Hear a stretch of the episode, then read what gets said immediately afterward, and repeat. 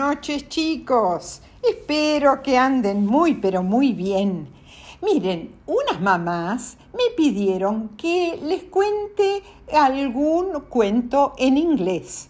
Eh, yo les dije que les había contado hace mucho, mucho tiempo el cuento de los tres chanchitos, pero me insistieron y me insistieron, entonces, bueno, vamos a probar. Eh, les voy a contar Caperucita Roja, que es un cuento que ustedes conocen, en inglés.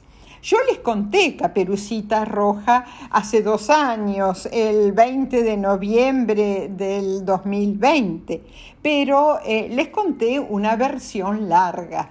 Y ahora, como va a ser en inglés, les voy a contar una versión más cortita. A ver si la entienden. Me gustaría que después me digan si la entendieron eh, por Instagram, eh, por Cuentos de Bea. Empecemos. El cuento se llama Caperucita Roja, Little Red Riding Hood. Little Red Riding Hood lives in a wood with her mother and her father. One day, Little Red Riding Hood goes to see her granny. She has a cake and some apples for her granny in a basket. On her way, she meets a hungry wolf. Hello, says the wolf. Where are you going? I'm going to visit my granny. She lives in a house in the middle of the woods. The wolf runs to Granny's house and eats Granny up.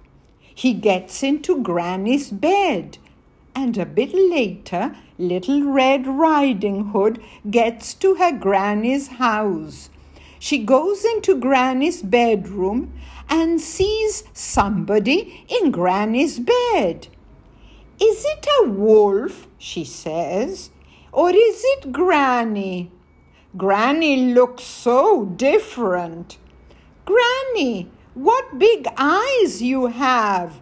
All the better to see you with, says the wolf. Granny, what big ears you have!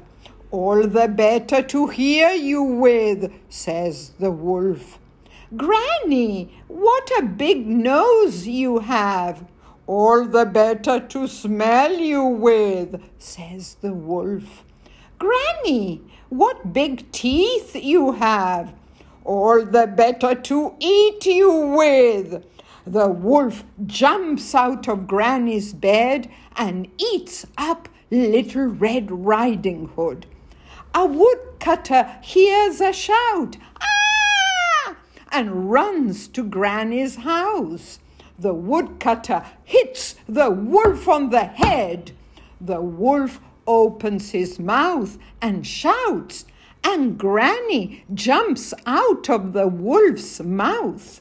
And then Little Red Riding Hood jumps out too. And the wolf runs into the wood. And Little Red Riding Hood, her granny, and the woodcutter will never see him again. Y colorín colorado, este cuentito se ha acabado. Espero que les haya gustado y eh, que lo hayan entendido. Después díganme. Bueno, buenas noches chicos. Les mando como siempre muchos besos tren.